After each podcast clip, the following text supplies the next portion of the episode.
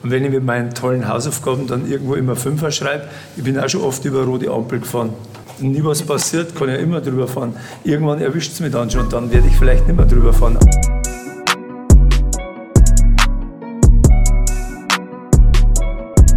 Drei, zwei, eins. Hallo und herzlich willkommen bei School of Opinions. Genau so.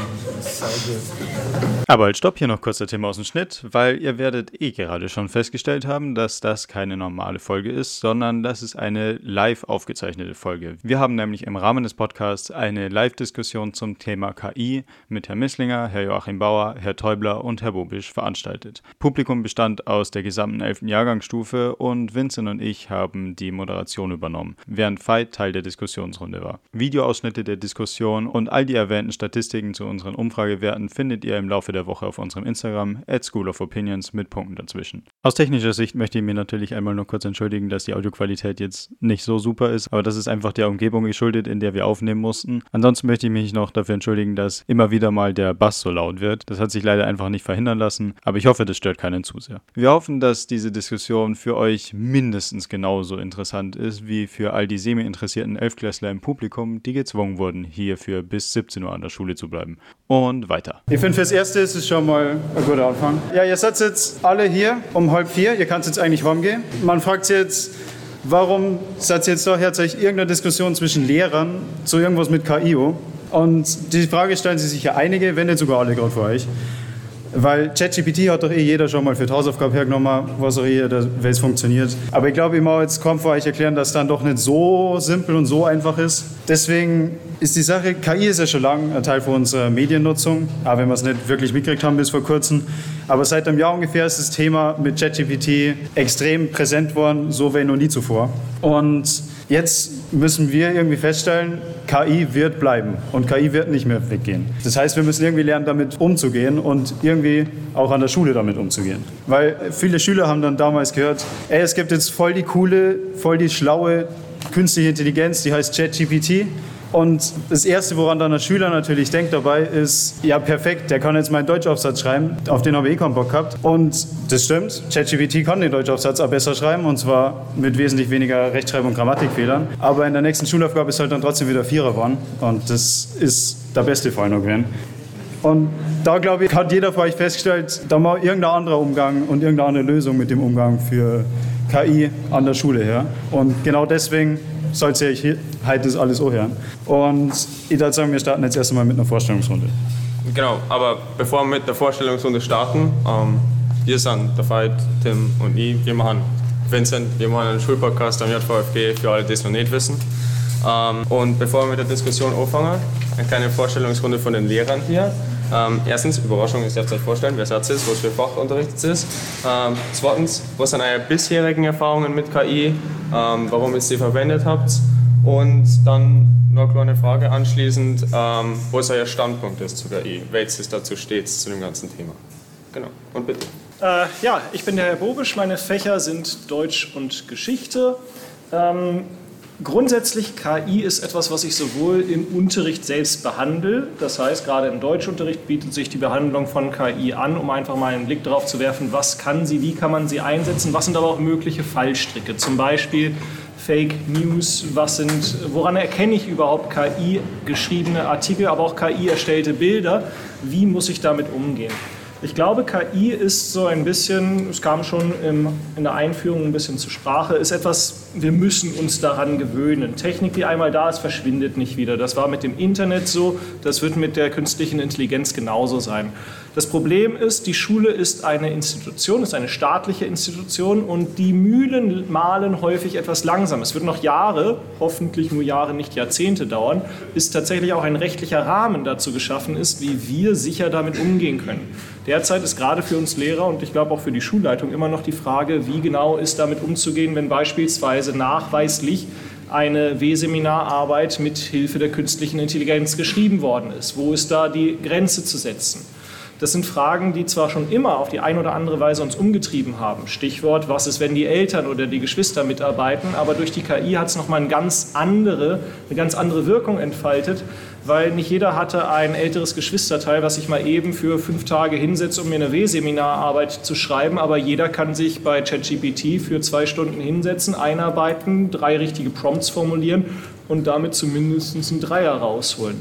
Die Frage ist, wie wollen wir damit in Zukunft umgehen? Und ich denke, das werden wir als Gesellschaft noch klären müssen. Mein Name ist Misslinger, meine Fächer sind Deutsch, Sport und Ethik und ich kann jetzt gehen.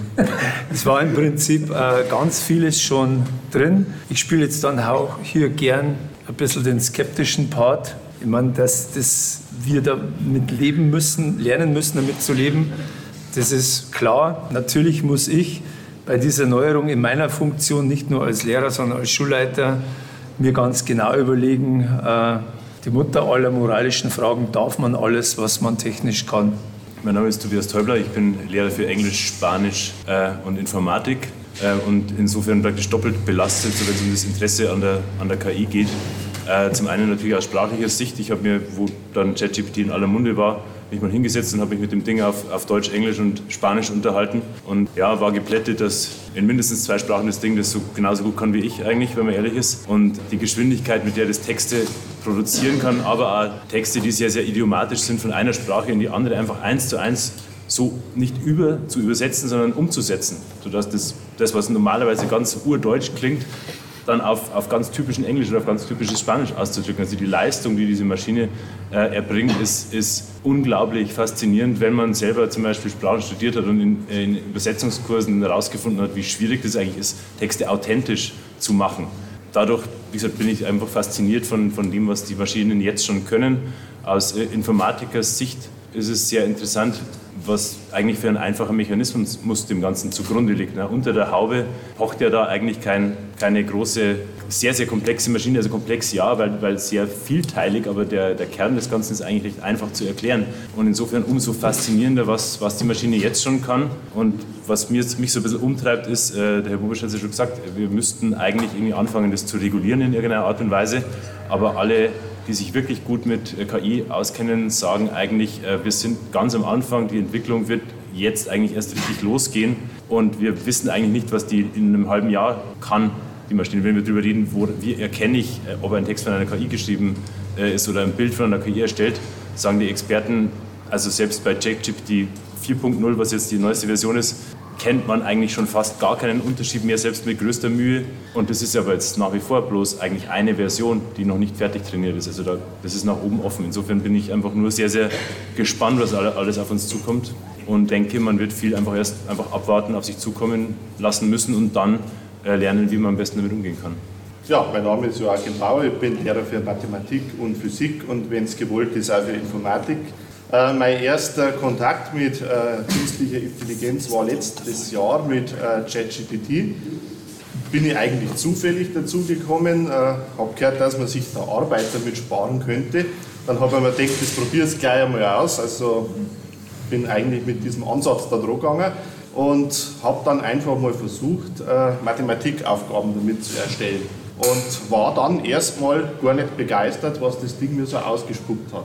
Habe das Gleiche jetzt vor, ja, das ist jetzt zwei Monate oder so her, nochmal gemacht und war dann geblättet, was das Ding an Qualität jetzt ausspuckt. Und das ist eigentlich das Faszinierende an dieser ganzen Geschichte KI, künstliche Intelligenz, dass dieser Lernfortschritt in dieser kurzen Zeit, der ist absolut gigantisch. Und das ist gleichzeitig das, was mich ein bisschen skeptisch macht und was mir auch, ich möchte jetzt nicht sagen Angst macht, und das Ding lernt so schnell dazu, der Lernfortschritt ist in kurzer Zeit so groß und selbst Experten können eigentlich nicht sagen, wo überhaupt mittelfristig die Reise hingeht, also was das Ding auch bloß in mittelfristigen Zeithorizonten kann. Und ich bin überzeugt, wenn wir dieselbe Diskussion jetzt in einem Jahr wieder führen würden, dann darf man über diese ganze Geschichte so ganz anders reden, also unter völlig neuen Voraussetzungen, die wir uns heute nicht so vorstellen können. Genau, um das Ganze ein bisschen zu erklären, wie das ein ablaufen wird. Ähm, wir wollen natürlich großflächig über KI diskutieren mit Fragen, die wir unter anderem stellen. Wir, Tim und ich, sind die Moderation in Anführungszeichen. Wir werden ungefähr Fragen stellen. Ähm, mit den Lehrern interagieren und nämlich auch mit euch interagieren, weil wir wollen nicht nur die Lehrersicht sehen auf die KI, sondern eben auch die Schülersicht. Ähm, der Fall ist auch, ja, aber das reicht nicht. Ich habe da davor euch Zettel liegen, theoretisch gesehen. Ähm, wenn ihr Fragen habt, die ihr unbedingt geklärt haben wollt oder irgendwelche Sachen, die euch einfallen, jetzt ist auf jeden Fall zur Diskussion beitragen wollt, dann könnt ihr es da draufschreiben ähm, und uns geben und dann werden wir die vorlesen ja, und dementsprechend mit einbauen. Genau. Dann natürlich Diskussionskultur. Wir hoffen, Meinungen hinterfragen, schön diskutieren. Ne? Jetzt wisst ihr ja, wer es geht. Ethik und so. Klar. Ja, und wir werden natürlich äh, hier und wieder da äh, eingreifen in die Diskussion und zum Beispiel Umfragewerte zeugen, ähm, die wir vor unserer Schule gemacht haben, und zwar vor der 8. bis 11. Jahrgangsstufe haben wir Umfrage erstellt, die theoretisch gesehen äh, es beantworten hätte können. Ähm, es war eine Pflicht, aber es haben relativ viele Schüler beantwortet dann doch. Und wir haben, glaube ich, ein ganz interessantes Ergebnis bekommen zum Themenbereich KI. Genau. Und ich darf jetzt genau mit so einem Umfragewert für euch jetzt gleich mal anfangen, weil, wie man hier in der Statistik sagt, auf die Frage, hast du schon in irgendeiner Form irgendwann einmal KI-Tools verwendet, haben 60 Prozent mit Ja geantwortet. Ich war überrascht, dass es so wenig waren, aber im Prinzip ist dann trotzdem 60 Prozent von allen Schülern, die die Umfrage gemacht haben. Und äh, ich fand auch überraschend, es gab gar keinen Unterschied zwischen Mädchen und Jungs, es haben alle genauso viel ausprobiert. Und wenn man sieht, wie viele denn schon jetzt irgendwie KI genutzt haben, wäre jetzt die erste Frage an euch. Wie schätzen Sie ein, wie der aktuelle Einfluss von KI auf Schule ist? Jetzt gerade in den jetzigen Monaten, jetzt zum Schulanfang. Was haben Sie vielleicht da schon gesehen im Unterricht? Ja, jeder darf anfangen. Ich schätze mal, dass es im Augenblick noch vergleichsweise gering ist, gerade zu Beginn des Schuljahres. Zum einen, weil KI ja doch wie schon gesagt worden ist, auch ein fortschreitender Prozess ist. Und ich glaube, dass viele von diesen 60 Prozent das jetzt noch nicht im Sinne von, ich lasse mir eine große Hausarbeit, Seminararbeit, was auch immer schreiben, sondern ich spiele mal damit rum. Ich glaube, ganz viel wird erst in den nächsten Monaten und Jahren kommen, bis sich durchspricht, wie muss ich auch damit umgehen. Denn auch wenn es immer heißt, ChatGPT ist so einfach, Ganz so einfach ist es dann doch nicht, denn einen guten Prompt zu schreiben, damit am Ende auch wirklich ein gutes Ergebnis rauskommt, das will auch gelernt werden. Und es würde mich nicht überraschen, wenn sich das erst im Laufe der nächsten Monate und Jahre tatsächlich, ja, sagen wir mal, verbreitet, wie man das macht, wie man damit umgeht und umgehen kann. Ja, wenn man in, diesem, in dieser Zukunft spricht, wie Sie das gerade gesagt haben, ähm, dann muss man natürlich ja ganz klar sagen, diese KI, diese ganze moderne Technik, ähm, das entwickelt sich weit schneller voran, weil jetzt das Schulsystem da mitkommt. Also wenn das Kultusministerium entschieden hat, okay, bis zum Stück weit kann man das im Unterricht verwenden, dann werden die Lehrer darauf angelernt, weil macht man das, das ganze Zeichen, ich weiß auch nicht, wie das abläuft. Ähm, ungefähr so. Ungefähr so. nur noch langsam. Dann nur noch langsam. Kann ich davon ausgehen, dass in dem Zeitraum, bis die Lehrer das quasi am Schirm haben, okay, was geht jetzt da ab, wie mache ich das, wie bringe ich das im Unterricht mit ein, in diesem Zeitraum ist die KI schon fünf Lichtjahre weiter, gefühlt, verglichen. Also aber bloß, also weil du fragst, wie das so läuft, bloß zur Info. Also wir hatten am 14.09 einen pädagogischen Tag, also Nachmittag von 14 Uhr bis 17.30 Uhr zum Thema KI im Unterricht. Äh, da waren alle Lehrer der Schule da äh, und wir hatten einen äh, dreiviertelstündigen Vortrag über die Mechanismen hinter der KI und dann zwei Workshops, jeweils eine Stunde zum Thema KI im Unterricht, in Hausaufgaben, in W-Seminaren und so weiter. Das heißt, alle, Schül alle Lehrer der Schule sind praktisch schon geschult zu dem Thema. Sind geschult, aber wissen nicht, wie sie damit umgehen sollen. Natürlich, aber das weiß das wissen ja nicht mal die Experten. Ja, also man kratzt halt nur an der Oberfläche, ja. genauso wie ihr wahrscheinlich auch. Und muss halt dann schauen, eben wie man gute Prompts zum Beispiel schreibt. Das muss man auch alles durch Ausprobieren erst rausfinden. Und ich finde, man darf auch nicht vergessen, wir Lehrer, ihr Schüler wisst das besser als wir gegenseitig. Wir haben alle einen unterschiedlichen Stil. Der eine unterrichtet primär durch einen Vortrag, der nächste arbeitet viel mit PowerPoint, wieder wer anderes mit einem Buch oder total altmodisch mit Tafel, was auch immer. Das macht halt natürlich auch einen großen Unterschied. Ich glaube nicht, dass sich der Stil des individuellen Lehrers automatisch durch zum Beispiel eine Fortbildung dann auf KI umstellen lässt. Da wird jeder seinen weiteren Stil beibehalten. Einige werden mit Sicherheit irgendwann KI-Tools mit in ihre Unterrichtsgestaltung einbinden und andere weiter ihren einfachen Schuh machen. Und das ist ja auch vollkommen in Ordnung, weil das auch guter Unterricht sein kann. Ja, das passt gleich zu Anfang, dass genau dieses Thema aufkommt. Wir haben nämlich auf Instagram haben wir auch so eine Umfrage gemacht, wo Schüler jetzt also für Fragen stellen könnten. nur halt außerhalb vom Rahmen der 11. Klasse.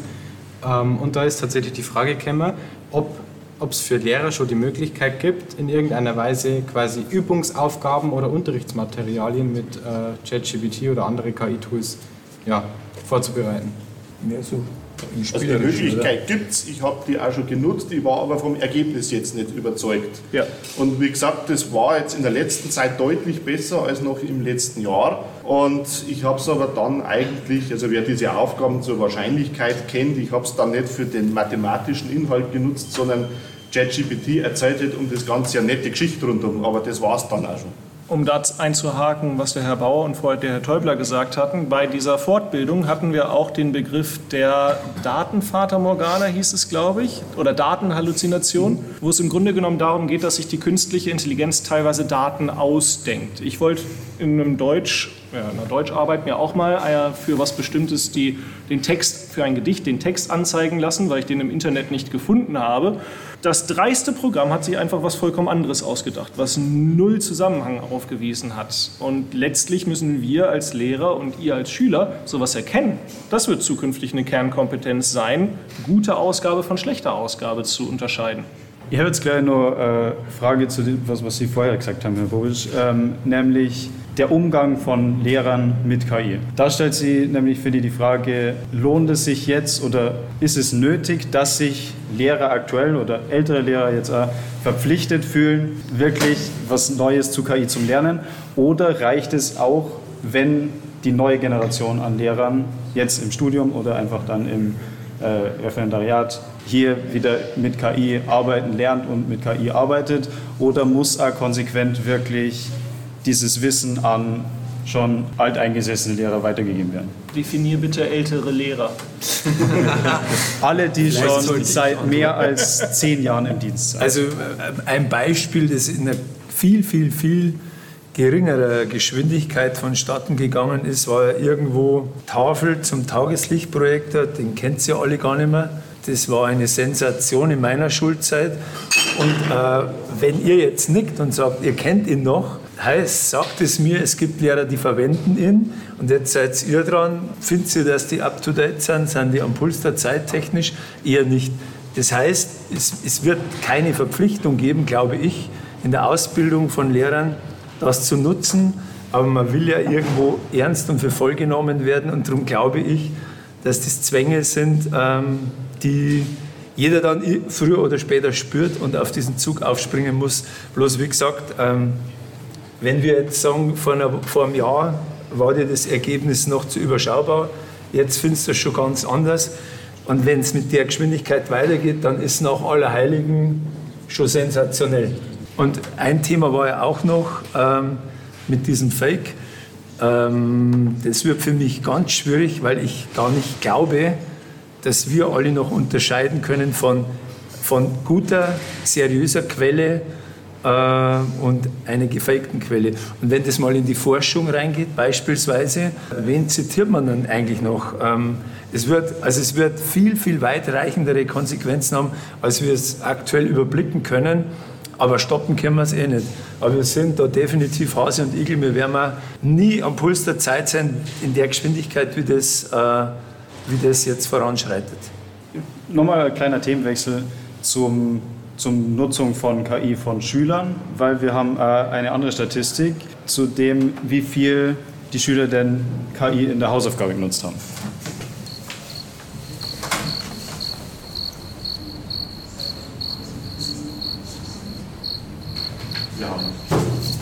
Wir haben diese Statistik nicht auf der Folie, aber wir haben diese Statistik auf dem Blatt. So.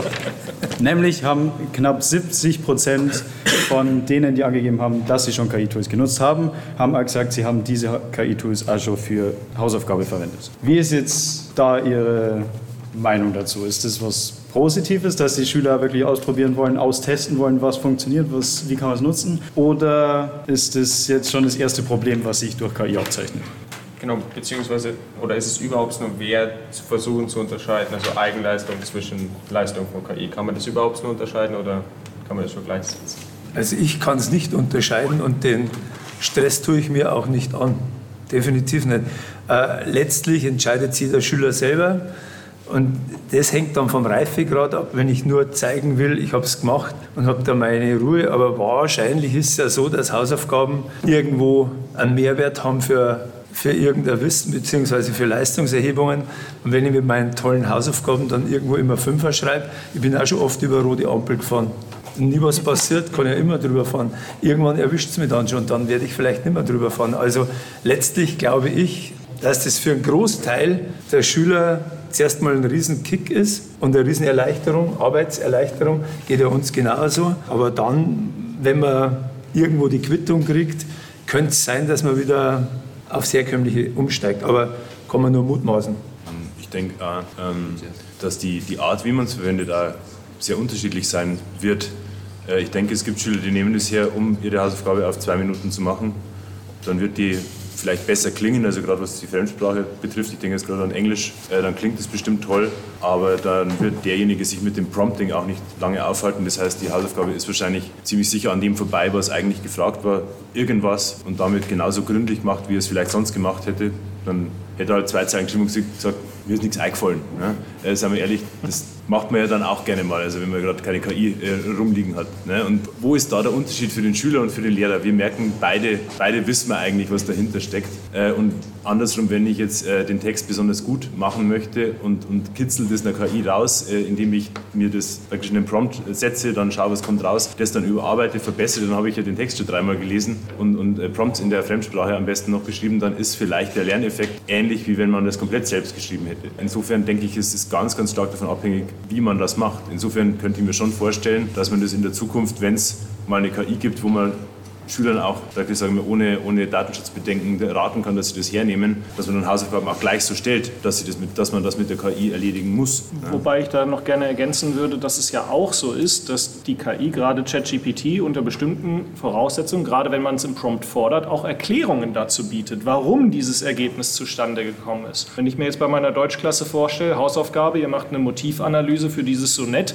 dann kann es durchaus sein, dass mit dem richtigen Prompt, dass mir die KI auch direkt aus aussagt, warum das so ist, wo es das daran festmacht. Vorausgesetzt, es macht nicht kompletten Mist und gibt mir für äh, ein sich ausgedachtes Sonett, was es gar nicht gibt, eine Antwort. Das kommt halt auch leider vor. Aber wenn es mir die Erklärung liefert, dann habe ich ja auch diesen Lerneffekt und kann unter Umständen das Wissen für mich in Zukunft nutzen.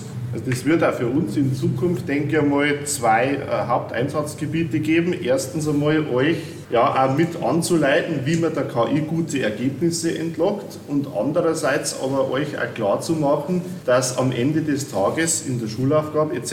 ihr das alles selber beherrschen müsst. Also das ist trügerisch, äh, immer super Hausaufgaben mit KI anzufertigen und dann äh, kann man es aber in der Prüfung doch nicht. Das ist auch nichts Neues, das gibt es ja mit äh, Photomath, gibt es ja das schon lange. Äh, man kann sich jede Gleichung abfotografieren, das Ding spuckt Zwischenschritte aus und erklärt einem alles, wie der Herr Bobisch gesagt hat. Dann hat man super Hausaufgabe, aber trotzdem kann man es nicht. Und das ist für uns, glaube ich, in Zukunft nur die stärkere Herausforderung, darauf hinzuarbeiten, dass man es am Ende selber kennen muss. Genau, ich darf jetzt noch gerne auf eine extremst interessante Statistik eingehen, ähm, die wahnsinnig viele beantwortet haben, die die Umfrage gemacht haben. Als sechs schon ähm, 60 Leute, das ist für einen Balken quasi dann sprechend. Ähm, und da ging es darum, wie viel weiß man über KI generell. Erstmal hat man antworten können, ob man KI grundsätzlich schon mal benutzt hat. Ja, nein. Ähm, eben da unten rechts Schüler, die noch keine KI verwendet haben und der größere Graph Schüler, die schon KI nein, verwendet haben. Das sind alle. Achso, das sind, das sind alle zusammen. Ah, okay. Das sind das alle zusammen und das sind die Schüler, die noch gar keine KI verwendet haben ähm, und sie dann einschätzen konnten, wie viel man über KI generell weiß. Ich denke, ich kann auch für alle sprechen, die wir da sitzen, dass wir auch generell nicht viel über KI wissen, weil es einfach schwierig ist. Dementsprechend sehr interessant, dass sich manche Schüler eingeschätzt haben, als dann sie sehr viel wissen. Ähm, und ich fand extrem großes Shoutout an den einen Typen, der geschrieben hat, bei Schülern, die noch keine KI verwendet haben, er weiß ganz viel über KI. Will ich einen Shoutout machen an den. Genau, meine Frage dazu war, in der Schule kriegt man da relativ wenig drüber mit.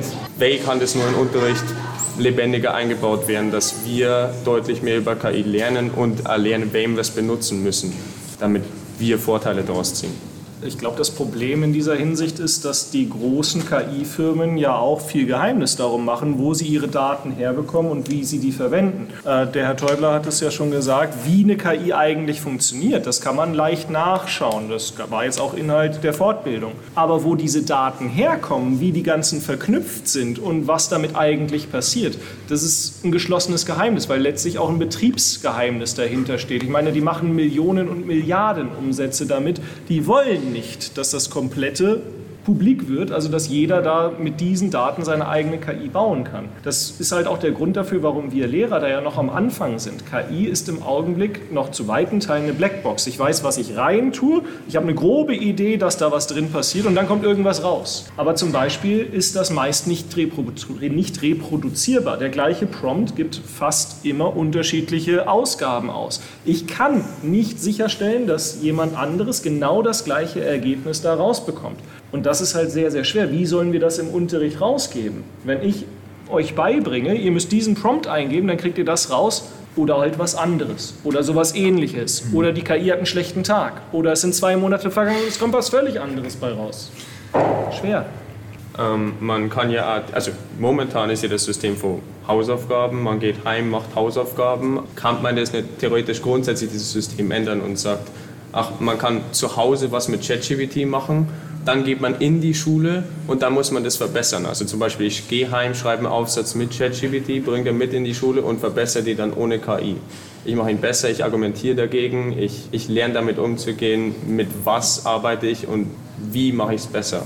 Also bin mir nicht sicher, ob ich es richtig verstanden habe, aber ähm, wo ist der Unterschied? Ich gehe nach Hause, mache meine Hausaufgaben, bespreche es dann in der Schule mit dem Lehrer. Ich habe es dann selber gemacht. Also ich versuche es zu Hause, etwas zu können, was ich in der Schule gehört oder gelernt habe. Und dann bespreche ich es in der Schule äh, mit der Lehrkraft. Warum, also ich verstehe jetzt nicht ganz, warum, also wenn dann zwanghaft KI irgendwo drin eingebaut werden muss, dann glaube ich, geht es irgendwo am Ziel vorbei, oder? Ich glaube, also was was ein kurzes Beispiel war, was aktuell schon gemacht wird, ähm, ist, dass zum Beispiel manche Deutschlehrer einfach einen schlechten Aufsatz, einen schlechten Übungsaufsatz für irgendeinen Schüler raussuchen und dann wird er vor der Klasse auseinandergenommen und wird gesagt, warum ist der jetzt schlecht? Warum ist der scheiße? warum war er das jetzt ein Fünfer und kein Einser? Und im Prinzip genau das Gleiche kann man halt wesentlich schneller, einfacher mit KI jetzt machen. Also man kann einen Aufsatz von KI, von ChatGPT schreiben lassen und dann setzt man sich hin, ja, okay, das ist schon gut, das ist gelungen, das könnt ihr genauso machen in eurem Aufsatz, aber der Teil, die, die Aspekte sind jetzt nicht so gut, da kann man stattdessen das schreiben. Also ich glaube, das wäre jetzt der, der, beste Ansatz, den man aktuell ohne große Umstellung hat. Also es gibt ja jetzt auch, dass viele Kolleginnen und Kollegen tatsächlich Musteraufsätze abliefern und da steckt definitiv viel Zeit drin. Darum wird das bei uns nicht nur bei den informatikaffinen Menschen, auch bei Leuten wie mir ankommen. Wenn ich mir am Schluss Zeit spare, werde ich das auch irgendwo bemühen und so einen Musteraufsatz dann einfach innerhalb von ein, zwei Minuten generieren und sagen, das ist gar nicht von mir. Äh, heuer war der Herr Söder der Ministerpräsident bei der Eröffnung von Drachenstich. Dann hat der Bürgermeister von Furt den Wald eine Eröffnungsrede gehalten, eine gute Rede, die von allen gelobt wurde und hat dann ganz offen nachher am Mikro gesagt, das war nicht von ihm, sondern von, äh, von KI generiert. Insofern hätte er kein Problem, wenn der Lehrer sagt, hier habt ihr eine Musterlösung mit KI generiert. Ich glaube, das wird so kommen.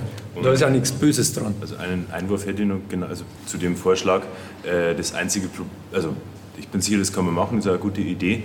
Äh, wird auch sicher sehr, sehr interessant sein. Aber es ist schon so, der Vorteil davon, einen Schüleraufsatz zu besprechen, ist, dass wirklich also nach Altersgruppen gestaffelt ihr ähnlich gliedert, ähnlich schreibt, auch ähnliche Dinge noch nicht so gut macht, wie, wie man es am Schluss vielleicht machen könnte. Das heißt, dass das schon einen, großen Eigennutzen hat, dann eine Arbeit zu nehmen von jemandem, der in dem Alter ist wie ihr und der diese Arbeit geschrieben hat.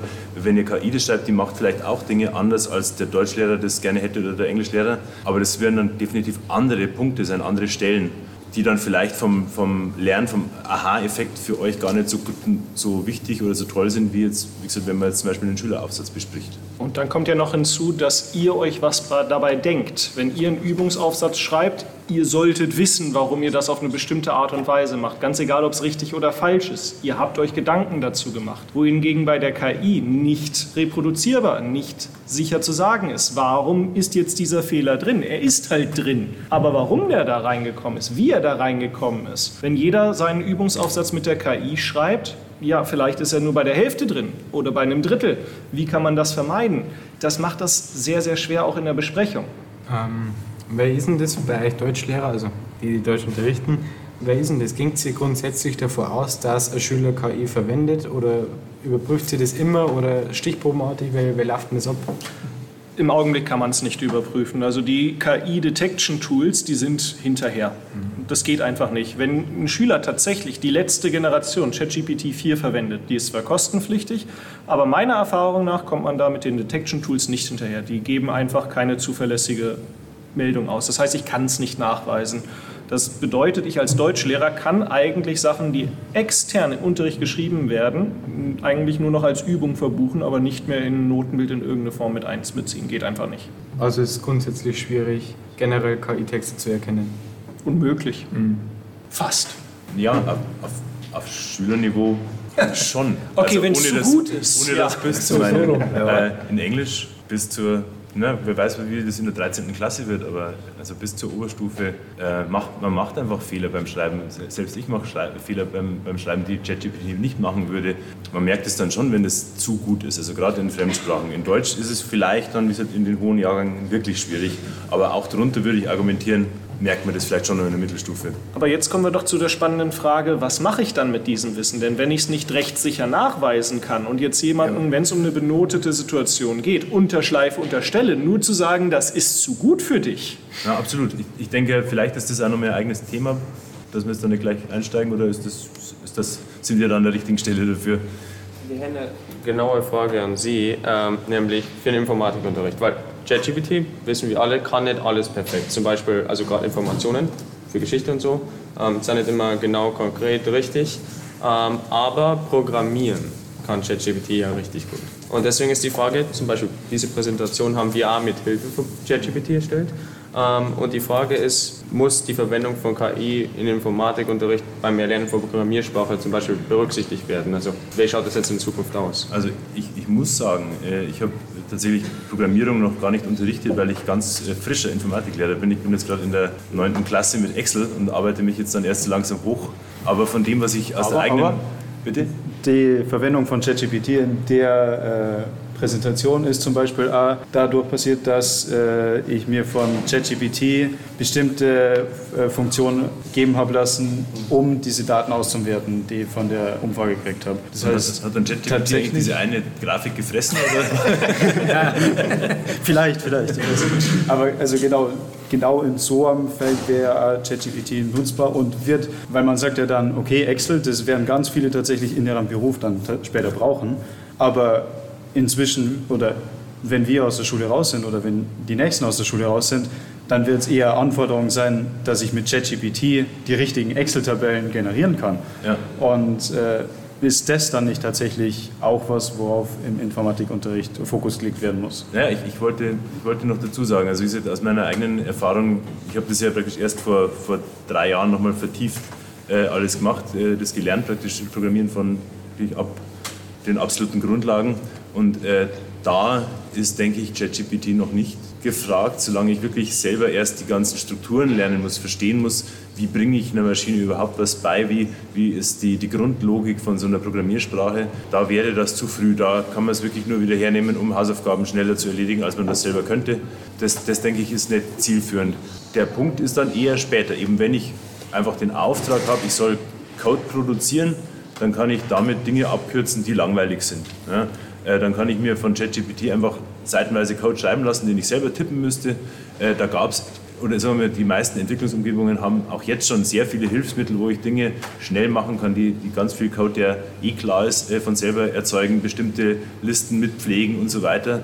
Und dann da fügt sich das gut ein. Das kann natürlich deutlich mehr als diese bisherigen Hilfsmittel, aber am Schluss, am Ende des Tages, wird dann doch der Programmierer immer noch einen Überblick über alles haben müssen, was das Ding gemacht hat. Und zwar einen sehr genauen. Äh, Und wenn man bedenkt, dass ja so Softwareprojekte wirklich mit zigtausenden Zeilen Code arbeiten, wenn man da irgendwo einen Fehler drin hat, den einfach keiner kennt, weil das keiner geschrieben hat und keiner drüber geschaut hat und du musst den dann finden, das ist eine absolute Katastrophe. Das heißt, solange das nicht wirklich zu 100 Prozent gut ist, was die machen, äh, was, die, was die KIs können, wird da der Programmierer schon noch sehr, sehr eng die Zügel in der Hand halten müssen, damit es dann auch ein gutes Ergebnis gibt. Aber äh, eine Zeitersparnis ist es dann auf jeden Fall.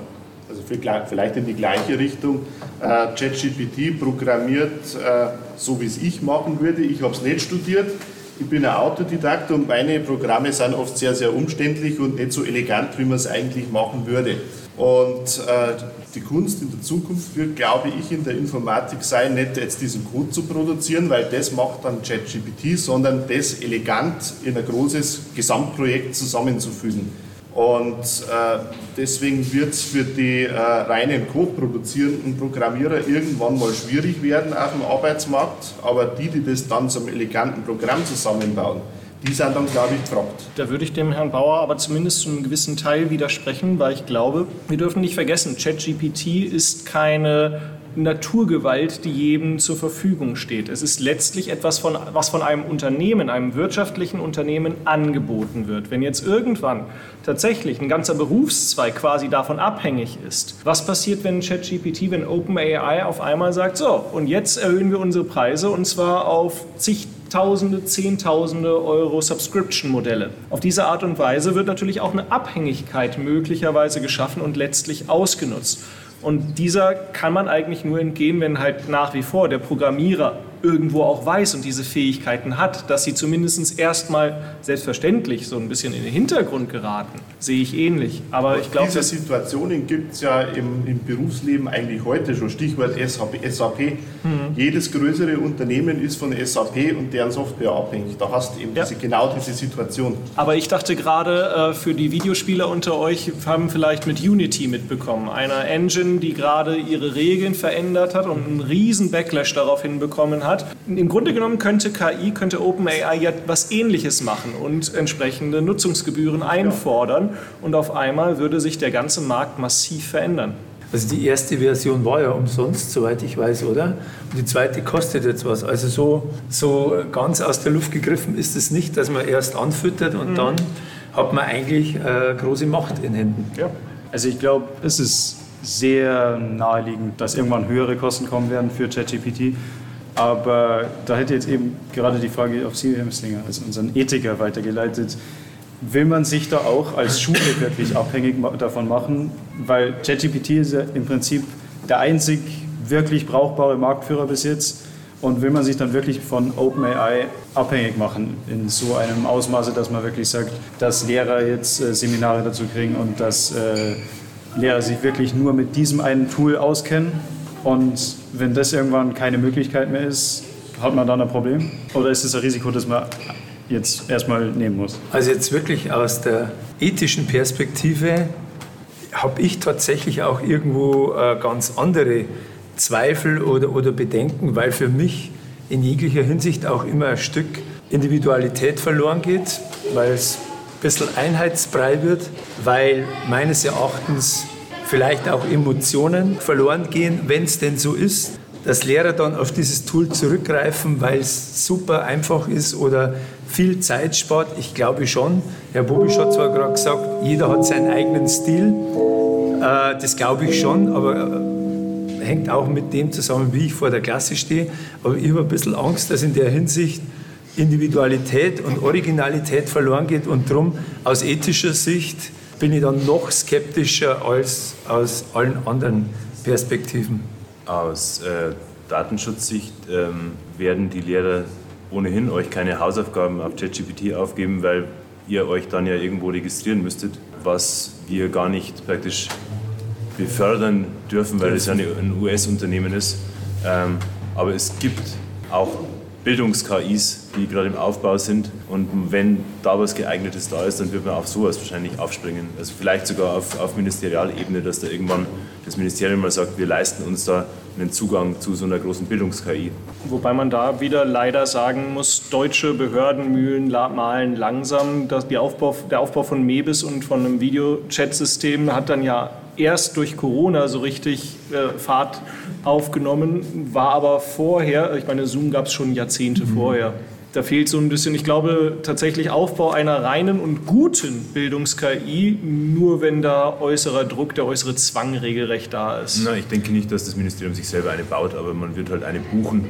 Und da ist man inzwischen schneller geworden tatsächlich. Ich habe da schon die Hoffnung, dass das, dass das kommen wird. Äh, und sagen wir, jetzt ist das ja eh noch in den Kinderschuhen, wir haben ja keine große Eile. Es ist ja nicht so, als bräuchte man jetzt unbedingt der Druck schon. wird aber schnell größer. Ja, ja, aber wenn, wenn gut sechs Monate später befriedigend ist und ein Jahr später mangelhaft, dann weiß ich gar nicht wie, egal wie langsam die Mühlen malen, wie man da hinterherkommen soll.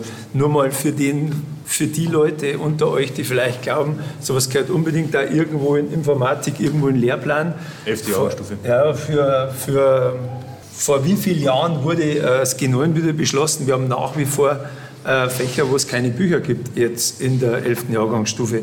Bis ein Lehrplan geschrieben ist, bis Bücher geschrieben werden, bis Bücher die Lizenz bekommen.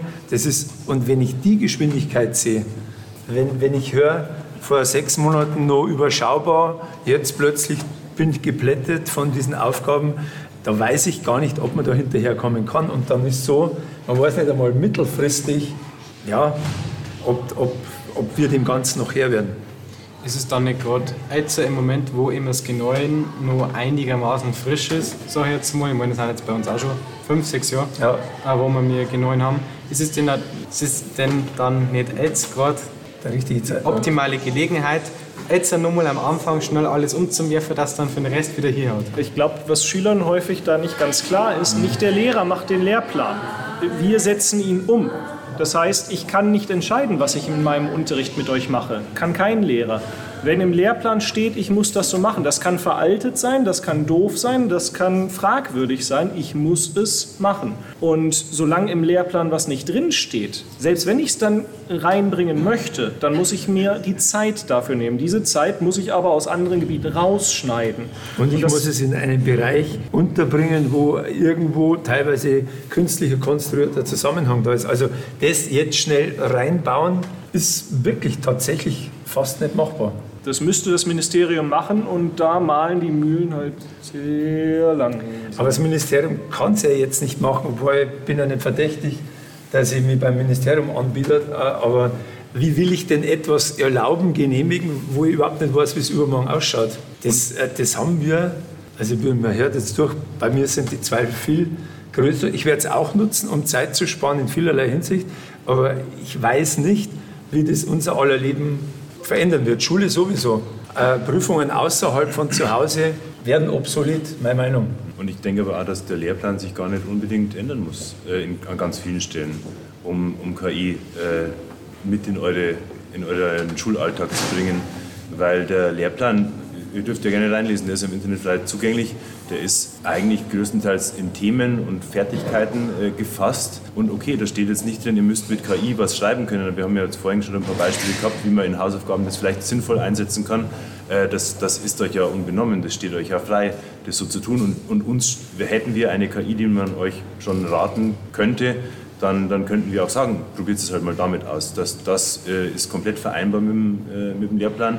In Informatik ist es drin an der Stelle, wo man sagt, okay, da, da kann man mal drüber sprechen, wie funktioniert so eine KI innen drin, was ist dieser Grundgedanke, der Grundmechanismus.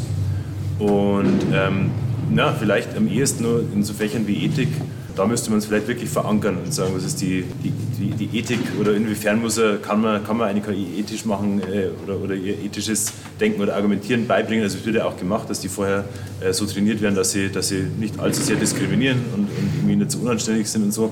Äh, das wäre vielleicht ein Gebiet, wo man dann später mal draufschauen kann, wenn die KIs noch, noch größer sind, noch, noch mehr können. Das könnte man ein Gebiet vorstellen, wo es tatsächlich in den, in den Lehrplan rein muss. Aber in vielen anderen Gebieten, denke ich, können wir uns innerhalb unseres Lehrplans so frei bewegen, dass wir das schon integrieren können, da wo es Sinn macht. Und das wird auch jeder machen. Da würde ich gerne einhaken, weil ich will nur ein großes Fass aufmachen, also quasi eine andere große Diskussion. Der Herr Miesling hat nämlich im letzten Podcast mit uns, haben Sie erwähnt, die W-Seminararbeiten, die theoretisch ja mit ChatGPT geschrieben werden Praktisch wahrscheinlich. Ja, und da ist die Frage, man man vielleicht ändern, wie man Sachen bewertet. Also zum Beispiel, jetzt bewertet man ja in Mathematik eine konkrete Lösung logischerweise und den Lösungsweg eben A. Und in anderen Fächern und Hexen schreibt man natürlich A-Lösungen, die. Und vielleicht nochmal jetzt nicht mehr so viel Wert auf die Lösung selber legen, sondern mehr den Entstehungsweg. Wird was gemacht? Wer kommt da drauf? Vielleicht noch mal das mehr bewerten. Ich denke an Sie dabei. Ich darf an der Frage zuerst noch anhängen, dass man wirklich aktiv KI-Tools zulässt, also dass man sagt, das ist erlaubt, ChatGPT herzunehmen, es ist erlaubt, andere Tools herzunehmen, aber du musst angeben, für was du welche Tools hernimmst und stattdessen wird bewertet, wie gut wurden die eingesetzt, wie äh, gut ist das Endergebnis dann trotzdem noch. Und äh, also auf die Idee bin ich jetzt gekommen, weil ihr Interview von einer Universitätsprofessorin gehört habt, die genau das praktisch so umsetzt. Es ist erlaubt, KI-Tools herzunehmen, aber man muss halt sie weise einsetzen und man muss auch angeben, welche man hernimmt. Und genau, das fließt alles in den Bewertungsprozess mit ein. Dann. Ja, aber ich habe da ein bisschen Angst, dass das zu großen Raum einnimmt, dass das Endergebnis sehr, sehr abhängig davon ist, wie gut äh, das Tool eingesetzt wurde. Eigentlich ist es ja jetzt auch so, wenn eine W-Seminararbeit entsteht, es hat ja auch eine Genese. Die Schüler haben regelmäßig Gespräche mit ihren, äh, mit ihren Lehrkräften und sagen, ich würde gerne in die Richtung, in die und die und die. Ich weiß da nicht, wie es aussehen soll. Oder wenn ganz am Schluss eh klar ist, das Ergebnis ist super, weil es eine tolle Version von irgendeinem Tool ist. Und jetzt muss aber ich, der von KI keine Ahnung hat, unbedingt irgendwo rausfinden, wie gut er dieses Tool eingesetzt hat. Also ich habe ein bisschen Angst, dass solche Ergebnisse dann viel zu sehr davon abhängig sind und weil eigentlich ist Ergebnis nicht, wie gut kannst du mit KI umgehen. Weil das Ergebnis ist irgendeine Arbeit zu irgendeiner Themenfrage, zu irgendeinem Themenkomplex und nicht, wie gut kannst du mit KI arbeiten. Ich würde hier noch gerne einhaken, weil Herr Misslinger da gerade auch von der Version gesprochen hat. Bleiben wir bei ChatGPT. Es gibt verschiedene Versionen. 3,5 ist kostenlos, kann jeder sofort verwenden. 4.0 ist kostenpflichtig und zwar gar nicht so wenig. Ich glaube 15 Euro im Monat, ja. plus minus. Ähm, und diese beiden Versionen, die liefern einen Quantensprung an Qualität. Es wäre irgendwo auch problematisch, wenn im Endeffekt jemand, der zum Beispiel 15 Euro übrig hat, um sich die W-Seminararbeit von 4.0 schreiben zu lassen, wer weiß, wie sich das Preismodell in Zukunft gestaltet, vielleicht sind es dann 50 oder 100 Euro, dass der dann die bessere Note bekommt gegenüber jemandem, der nicht das Geld übrig hat und nur die Freeware-Version von 3,5 zur Verfügung hat. Und jetzt sind wir übrigens weit im ethischen Bereich drin. Darum gibt es äh, an der Schule oder an vielen anderen Schulen auch nicht die Tablet-Klassen, wo man sagt, wer ans Fraunhofer geht, muss sich ein Tablet kaufen, weil wir es ganz modern sind. Dann geht halt nur noch ein gewisses Klientel ans Gymnasium und das wollten wir ja eigentlich ziemlich sicher alle schon lange nicht mehr. Und dann hängt es vom Elternhaus ab, wie gut meine Noten sind. Ethisches Problem. Wir haben jetzt äh, eigentlich bis jetzt hauptsächlich über ChatGPT geredet, weil es natürlich aktuell das größte und wichtigste Tool ist. Aber hier haben wir mal die Ergebnisse zu dem, was die Schüler angegeben haben, was sie denn für Tools schon alle genutzt haben. Und es ist auf jeden Fall mit Abstand erkennbar, dass MyAI von Snapchat und ChatGPT, die beide auf GPT basieren, ähm, auf absolut dem Thron oben sind. Dazu kann man auch noch dazu sagen, dass die Mädels wesentlich mehr MyAI als ChatGPT nutzen und bei den Jungs ist es genau andersrum. Ja, diese zwei, beide auf GPT basieren, wieder will man sich davon abhängig machen, alles von OpenAI praktisch. Aber äh, als nächstes war noch DeepL, ein Übersetzer, der sehr gut ist, finde ich. Und ich war erschüttert, dass eigentlich so wenig den genutzt haben, weil der, finde ich, hilft auch beim Sprachlernprozess. Der ist nicht nur da, dass man sagt, ich gebe den deutschen Text, übersetze und dann schreibe ich den ab, sondern man kann ja wirklich einzelne Passagen, einzelne Ausdrücke übersetzen, die man dann auch selber wieder einbauen kann. Und so ein Tool wie DeepL, wie sehen Sie da den Nutzen an der Schule, gerade für die Sprachenlehrer? Ja, also wenn Übersetzung ist natürlich, das habe ich ja vorhin schon gesagt, also ich glaube äh, ganz fest daran, dass man da einen deutlichen Mehrwert haben kann, wenn man das richtig einsetzt. Und genauso wie du es schon beschrieben hast, du hast dir wirklich die Antwort schon gleich mitgegeben, das ist genau die Art, wie, ich es auch raten würde, dass man es einsetzt. Dass wenn man irgendwo hängt und nicht weiterkommt, das, was man früher vielleicht den Lehrer gefragt hätte, wenn man so viel Lust hat, dass man sich daheim aufschreibt und merkt und dann in der Schule noch zum Lehrer geht und fragt, das ist ja der seltenste Fall. Ich gehe davon aus, dass man viel öfter eine Frage hat, wo man sich dann denkt, ah, oder dann vergisst bis zum nächsten Tag. Und wenn man dann so eine kompetente Software hat, die das, äh, wie gesagt, einem dann perfekt übersetzen kann, dann ist das natürlich definitiv ein Mehrwert. Und dann, wenn man etwas wissen will, ja, und die das extra fragt, dann merkt man sich sowas auch leichter. Und dann kann, ich, dann kann ich nur sagen, das ist eine tolle Sache, dass es das gibt. Ja, vielleicht noch eine kleine Anmerkung zu vorher. Eigentlich haben wir so eine Entwicklung ja vor einigen Jahren schon mal gehabt und viele von euch, wir sowieso, haben schon unfassbar unterirdische Referate gehört, wo auf dem Handout auch noch nur einen Klick 20 Rechtschreibfehler drin sind und auch inhaltlicher Katastrophe. Wenn du dem Schüler dann die Note gibst, das ist, der ist zu Tode gekränkt und sagt, er hat das aus dem Internet. Und dann sage ich, selber schuld, äh, wenn du nicht mit dem Internet umgehen kannst. Also irgendwo wird das jetzt auch in diese Richtung gehen. Ich habe einfach Bedenken bei Arbeiten außer Haus, dass wir dann nur noch bewerten sollen oder müssen, was ich nicht kann. Wie gut kann einer mit diesen Dingen umgehen? Aber ich finde, das war eigentlich schon immer ein Problem, weil ja immer auch die Gefahr war, dass Eltern oder Geschwister oder wer auch immer sich daran beteiligen. Das heißt, es war immer ja. dieses Prinzip, ich weiß nicht, was die Eigenleistung ist Deswegen ist aus meiner Sicht nicht die Lösung, dass man die Referate nicht mehr bewertet, sondern dass man, wie Sie auch schon gesagt haben, stärker den tatsächlichen Präsentationsteil bewertet, dass man zum Beispiel auch mehr auf Nachfragen eingeht, dass bei Referaten vielleicht in Zukunft weniger oder deutlich weniger der eigentliche Text, das eigentliche, der eigentliche Inhalt des Referats, als vielmehr das Verständnis, genau Nachfragen und natürlich auch die Präsentationsweise. Wie wird präsentiert? Wird da überzeugend argumentiert? Wie steht man vor der Klasse? Wie referiert man? Wird aber definitiv höheres Level. Das kann aber massiv nach hinten losgehen. Ja. Also, sprich ja. jetzt aus Erfahrung.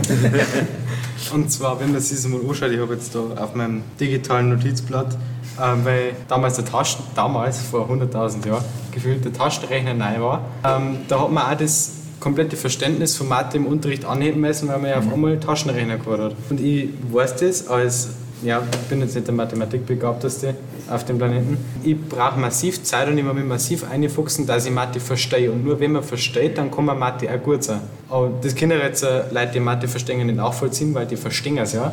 Ähm, aber ich sehe halt da das große Problem, wenn, wenn man das Niveau nun mal weiter anhebt, dass man wirklich Verständnis für alles und alles Mögliche braucht, dann macht es das grundsätzlich nur mal schwerer, einen Schüler, der jetzt vielleicht mathematisch besser begabt ist und dafür sprachlich nicht so begabt ist, dem stellt mir dann in die sprachliche, in die sprachliche Ecke ähm, Steine in den Weg ähm, und verhindert dadurch ein bisschen, äh, besseren Zeugnisdurchschnitt, obwohl er ja eigentlich, blöd gesagt, nicht dumm ist. Aber Taschenrechner ist ein gutes Stichwort.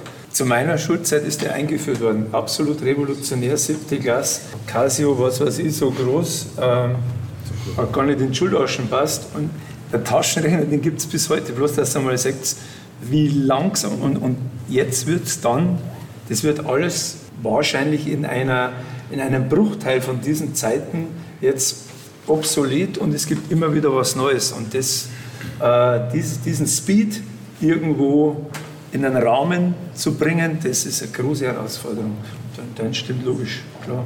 Das ist ein Prinzip mit diesem CAS-Abitur in Mathe passiert. Da hat man den Schülern diesen riesen Taschenrechner, der Gleichungen lösen und sonstiges Gedöns kann an die Hand geben und hat dann einfach die Aufgaben dafür künstlich schwerer gemacht. Und dann schadet man eigentlich dadurch auch den Schülern, weil man das Niveau künstlich anhebt. Die Frage ist, ob jetzt das äh, in diesem Fall passieren muss. Also wie du sagst, ob man jetzt dann den Erfolg äh, mehr an sprachlichen Kompetenzen festmacht.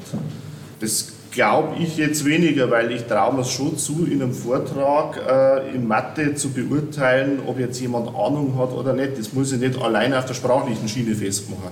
Und dann kommt es ja auch noch aufs Fach drauf an. In Deutsch zum Beispiel bedeutet es ja letztlich nur eine Kompetenzverschiebung, weil es ja auch etwas ist, was im Unterricht vermittelt werden muss, wie man präsentiert, wie man referiert, wie man sich vor der Klasse gibt.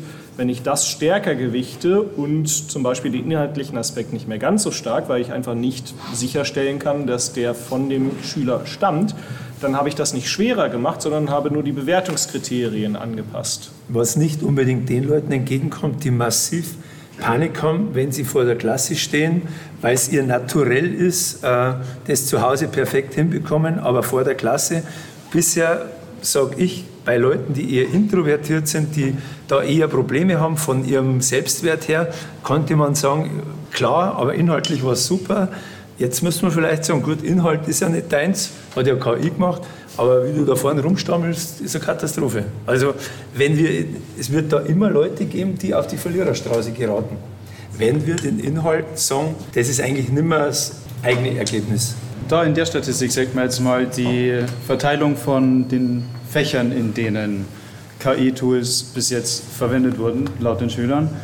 Ähm, und mit Sprache war, glaube ich, zu rechnen, dass eben bei Sprache am allermeisten KI verwendet wird, weil es halt sehr naheliegend. Aber äh, gerade bei Mathe, Physik, Chemie war überrascht, dass so viele dann doch zu KI-Tools greifen.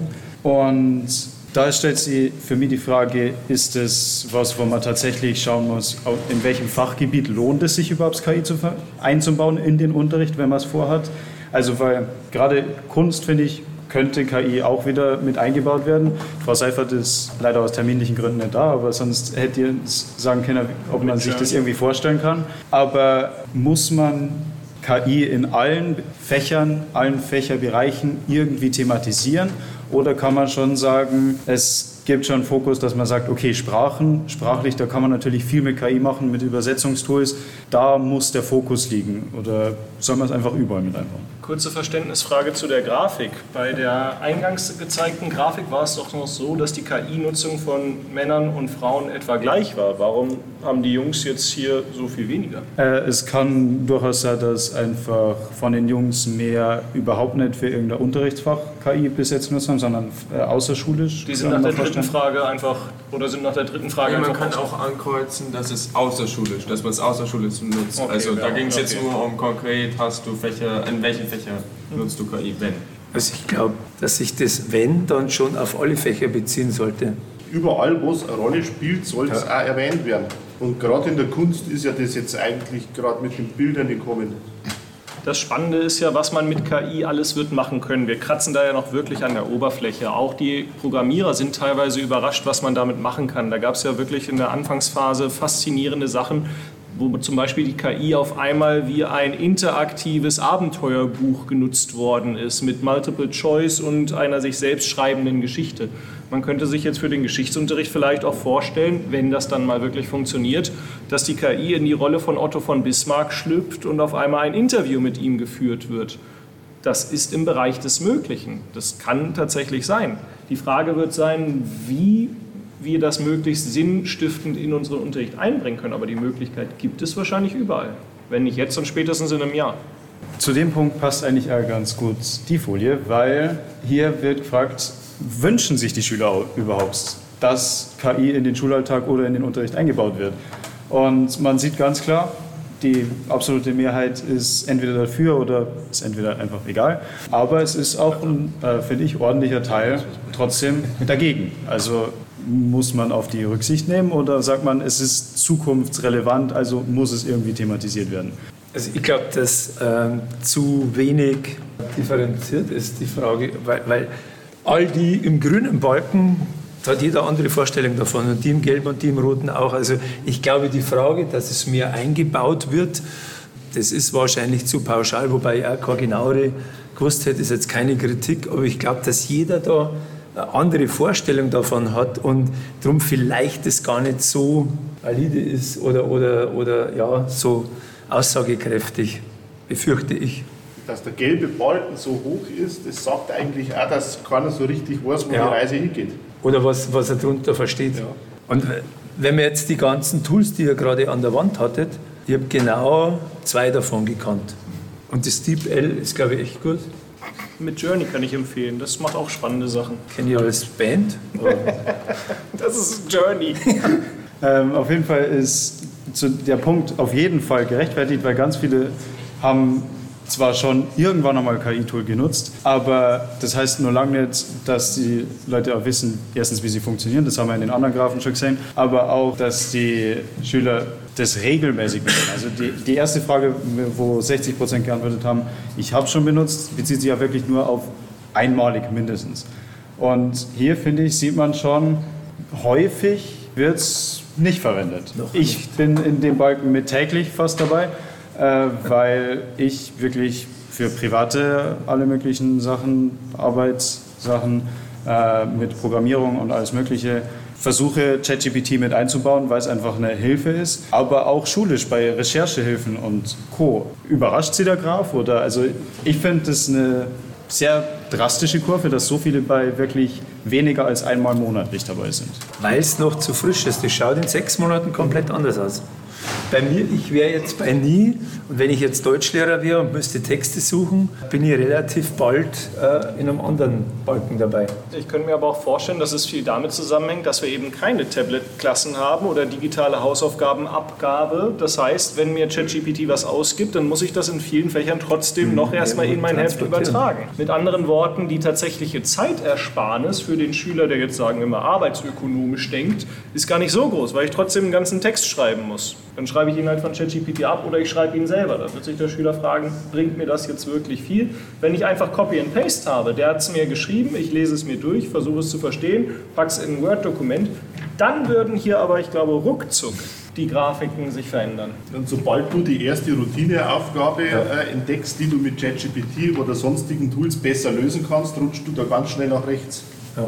Und um mal zum, ja, nach einer relativ langen Diskussion jetzt langsam zum Fazit zu kommen, erstmal die eine Grafik. Ähm, welche Folgen denkst du, wird KI für Schule und Bildung haben? Und finde ich sehr interessant, dass viele Leute eher dazu neigen, dass es negative Folgen hat ähm, und manche oder ganz wenige meinen, dass es stark positive hat. Die meisten, denen ist wahrscheinlich egal oder ist dann einfach neutral. Und da da ich einfach gerne mal zum Fazit kommen ähm, von der ganzen Diskussion, wo sie die Schüler auf den Weg geben wollen mit KI. Wie sollen wir damit umgehen? Damit wir keinen Schaden davon tragen. Ja. Ich finde es interessant, dass aus dieser Grafik eine deutliche Geschlechterdiskrepanz hervorgeht. Die Mädels scheinen deutlich negativer der KI gegenüber eingestellt zu sein als die Jungs. Dass da möglicherweise auch äh, ein Unterschied in der Technikaffinität oder auch, ja, ich weiß nicht, wo das genau herkommen könnte. Also grundsätzlich glaube ich, alles was neu ist, macht erstmal ein bisschen Angst. Ich kann niemandem hier im Raum einen Tipp geben, wie er damit umgeht. Ich habe es noch nie benutzt. Wenn jetzt dann Elternbriefe, irgendwelche Ansprachen einfach so auf drei Sekunden rausklatscht, nimm es vielleicht auch her. Aber ich sage es nochmal, ich glaube auch, dass was verloren geht. Mein Stil, äh, die Eltern zu grüßen, äh, da vielleicht eine ganz eigene Konstruktion zu verwenden oder Komma zu setzen beim Infinitiv, das ist dann alles weg. Jeder weiß, äh, es hat er wieder geschrieben mit seinem, das geht alles verloren. Und ich bin tatsächlich eher sehr skeptisch, wohlwissend, äh, dass uns das jede Menge Zeit bringen wird. Alle technischen Errungenschaften haben uns immer viel, viel Zeit eingebracht. Was haben wir mit der vielen Zeit gemacht? Äh, nicht zum Ausruhen, Entspannen. Wir haben es wieder irgendwo reingepackt. Also ich sehe die Geschwindigkeit als großes Problem. Aber um was Positives zu sagen, wenn die KI dafür sorgt, dass in der, die Nachtschwester im Krankenhaus viel mehr sich um Menschen kümmern kann und weniger um irgendwelche Medikationspläne, die sie schreiben, ausdrucken muss, dann gehört es unbedingt, unbedingt her. Aus wirtschaftsethischer Sicht kostet es vielleicht wieder Arbeitsplätze.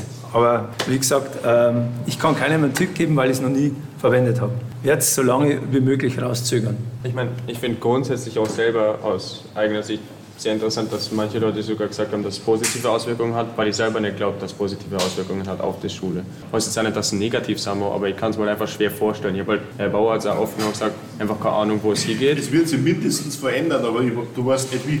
Ja, und man weiß nicht, ob es besser ist oder schlechter. Ähm, und ich glaube, da wollen wir halt jetzt einfach mal ansetzen und man wird sehen, wie es weitergeht. Ja, das ist, glaube ich, so der Grundcharakter von Schule auch. Wir versuchen ja auf die Gesellschaft irgendwie ja zu reagieren oder die Gesellschaft abzubilden für euch und die Dinge im schulischen Leben zu integrieren, die in der Gesellschaft draußen gerade wichtig sind, ohne irgendwas schlechter zu machen für euch deswegen.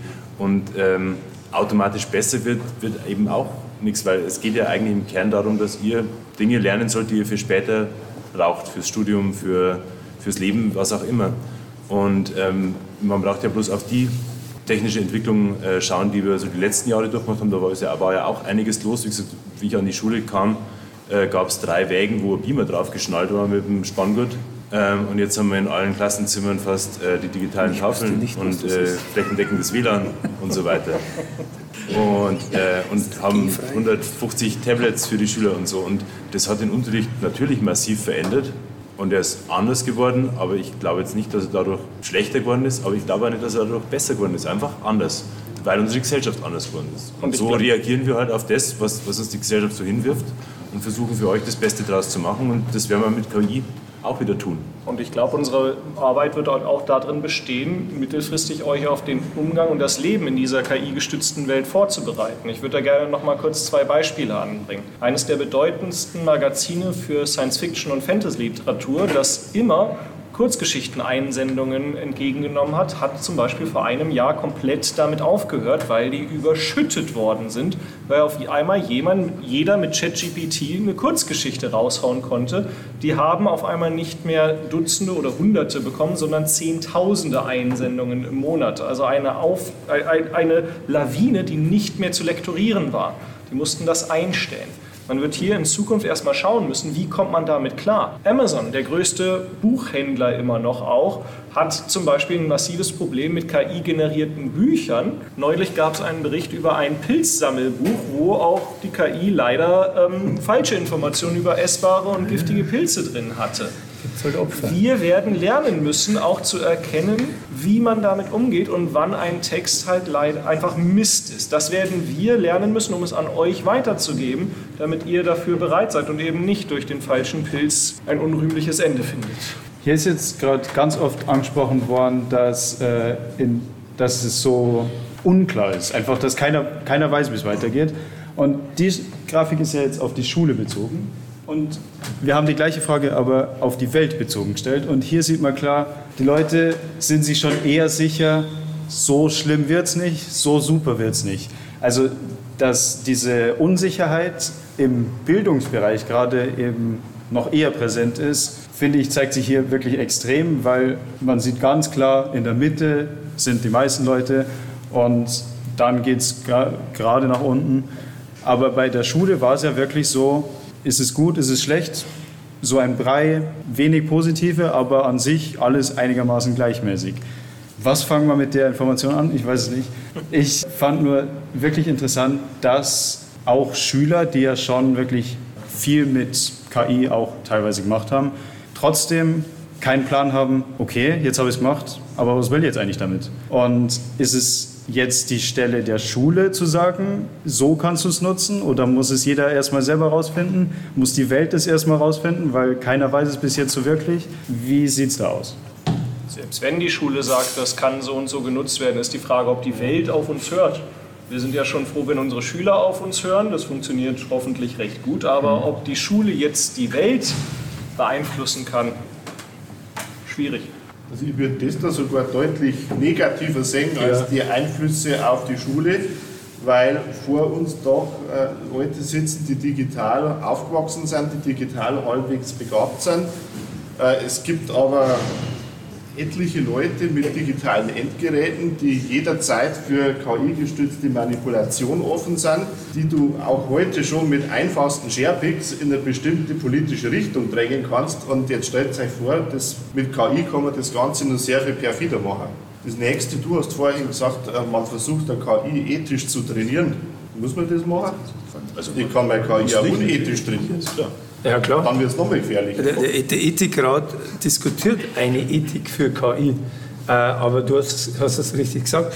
Also, wenn man, so wie das mit den Daten, die da reingespeist werden, es gibt ja auch negative Emotionen, gibt dann auch KI, die diskriminiert, KI, die ausschließt, die äh, subtil beleidigt. Also wie gehen wir dann damit um? Und das Problem, das damit ja auch wieder angesprochen wird, ist, dass OpenAI nicht dem EU- oder deutschen mhm. Ethikrat unterstellt. Okay. Mit anderen Worten, was, wenn die weiter ein Marktführer sind, dann kann der Ethikrat beschließen, was er will. Es kommt nicht an, es kommt nicht durch.